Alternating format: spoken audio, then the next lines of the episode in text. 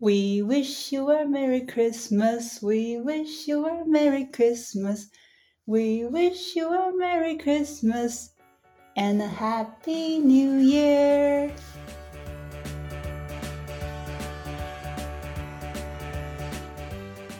I think this is my favorite Christmas song.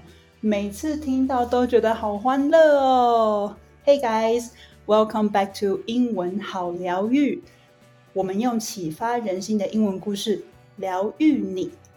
这集的圣诞特辑呢，除了等等要跟你们分享一个让人喷饭的圣诞故事之外，还为大家邀请到了一位特别来宾，来跟我们分享美国人都怎么过圣诞节。Thank you, Ross, for joining us today. Thank you all for having me. Hey, Ross，你在美国长大的嘛？Can you tell us how do people celebrate Christmas in the U.S.?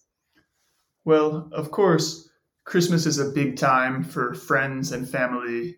So many relatives get together and everyone buys gifts and gives them to each other. Um, also, there's a very big tradition of making Christmas cookies and sharing those with friends and eating a lot. Wow, sounds amazing. And I'm curious, how early do people start to say, mm, get ready for Christmas? Because I know in Taiwan, um, Chinese New Year is our biggest holiday.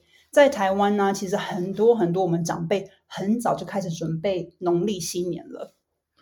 Okay, so in the US, there's a rule, not a real rule, but a rule that you can't celebrate Christmas until after Thanksgiving.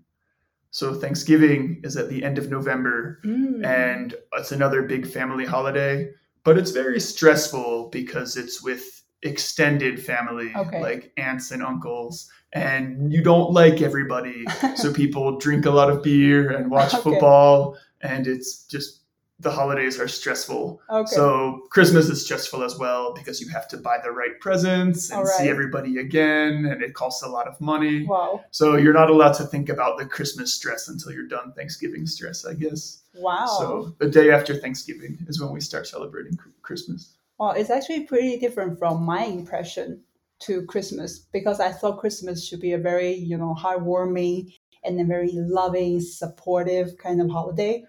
Well, it's loving and supportive as well. It's just also stressful. like, you know, the best things you have to work for a little bit. okay, yeah, yeah, yeah, I agree. And also, you know, last year 我们一起在台湾过圣诞节，超酷的。Do you remember？大家要不要猜猜看，我们去年圣诞节我们两个一起在台湾做了些什么？我们去越野跑. We went trail running in Malkong Yeah, in Malcolm, crazy. and we wore Santa hats. 对，大家可以想象，我们两个就在猫空那边越野跑，然后戴着那个圣诞老公公的帽子，超怪的。我们就是一对奇葩这样子。所以很好笑，因为 in the US we think of Christmas as a very cold holiday and with snow, so you're supposed to be inside drinking hot chocolate. So the fact that we were wearing a t-shirt and running is really strange and really funny. Yeah, I agree. Tropical Christmas. Tropical It Christmas. doesn't feel right to me, but actually it's nice. Yeah, it's super cool. OK OK，拉回今年，今年呢，我们会在哪里过 Christmas 呢 Quito in Quito. Ecuador. ？Wow, Ecuador, Ecuador. Where is Ecuador? 你不知道吗？我们在这里。假装我不知道。OK，Ecuador、就是厄瓜多。对，那它其实在 South America，在南美洲。 Here's a question Is Ecuador above or below the equator? The equator is the line that goes around the middle of the earth. Equator 就是赤道的意思。Ross 刚刚在问说，you know，is it above? Above Right. or below. Below. So that would be the northern hemisphere or the southern hemisphere. Mm, okay, are you asking me right Yes, now I'm or asking okay.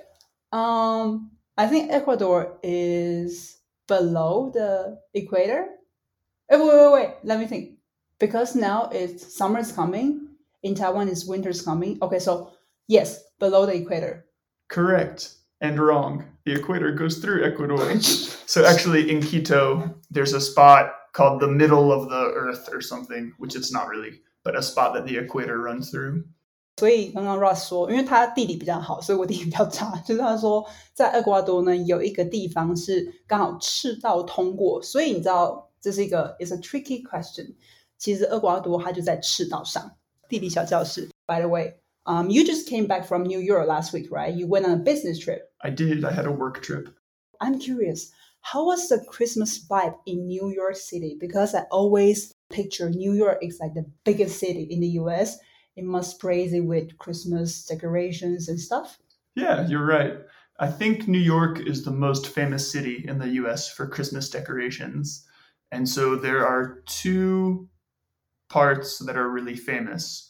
One is there's this square called Rockefeller Square, and they put a giant Christmas tree. I think it's honestly 20 meters tall. Wow. So. They cut a bunch of extra branches from other trees and like tie it on so it looks extra perfect and beautiful. And they put so many lights and decorations, and there's a big ice skating rink in front of it. Wow. And it's a nice thing to go see. So, what's the name of the building?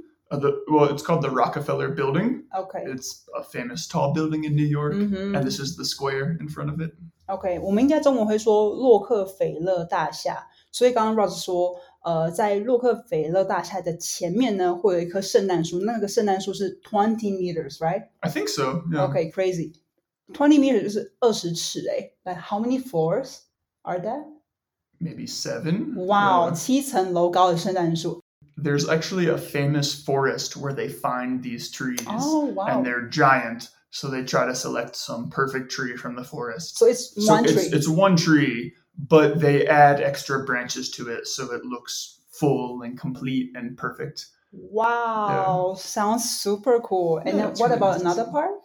So all the big fancy department stores like if you know macy's or mm-hmm. tiffany's or things like that, Mhm. um, they're all on one street. I guess it's Fifth Avenue, and so you can walk down this street and see all the big windows. we just call them department store windows, Right. and they all decorate them for Christmas and show you all the latest expensive jewelry that you can't afford. and you get to you can just walk down the street and see all the decorations, and it's really nice. Wow, that sounds so amazing. It so you were really lucky to be in New York, right? Yeah, I liked it. 嗯哼，amazing。OK，好，那进入今天的圣诞故事，一样的，我们会先有两种不同速度的版本，慢速和正常版本。OK，so、let's listen to the stories in a slower speed. Honesty is the best policy. My nine year old son, Gabriel, had heard some rumors at school that Santa wasn't real. He approached me with a big question Dad, tell me the truth. Is Santa real? I decided to tell him it was us who had bought his latest Nintendo Wii game. Really? He said. You should have let Santa bring it. That way, it would have been free. And now you're going to listen to the stories again at a normal speed. Honesty is the best policy. My nine year old son, Gabriel, had heard some rumors at school that Santa wasn't real. He approached me with a big question Dad, tell me the truth. Is Santa real? I decided to tell him it was us who had bought his latest Nintendo Wii game. Really? He said. You should have let Santa bring it. That way, it would have been free. Amazing. Okay. Smart son. 那接下来这个故事呢，是我们要给大家的 bonus Christmas story。 Yay! 耶一样的，我们要先请 Ross 先念一次这个慢速版本。 Stocking stuffers. One Christmas, my husband put an assortment of beauty products in my stocking. I tried one of the facial masks and was about to wash it off when my eight year old son, Henry, walked in. I explained to him that it was a present from his dad, and it would make me beautiful. He patiently waited by my side as I rinsed and patted my face dry.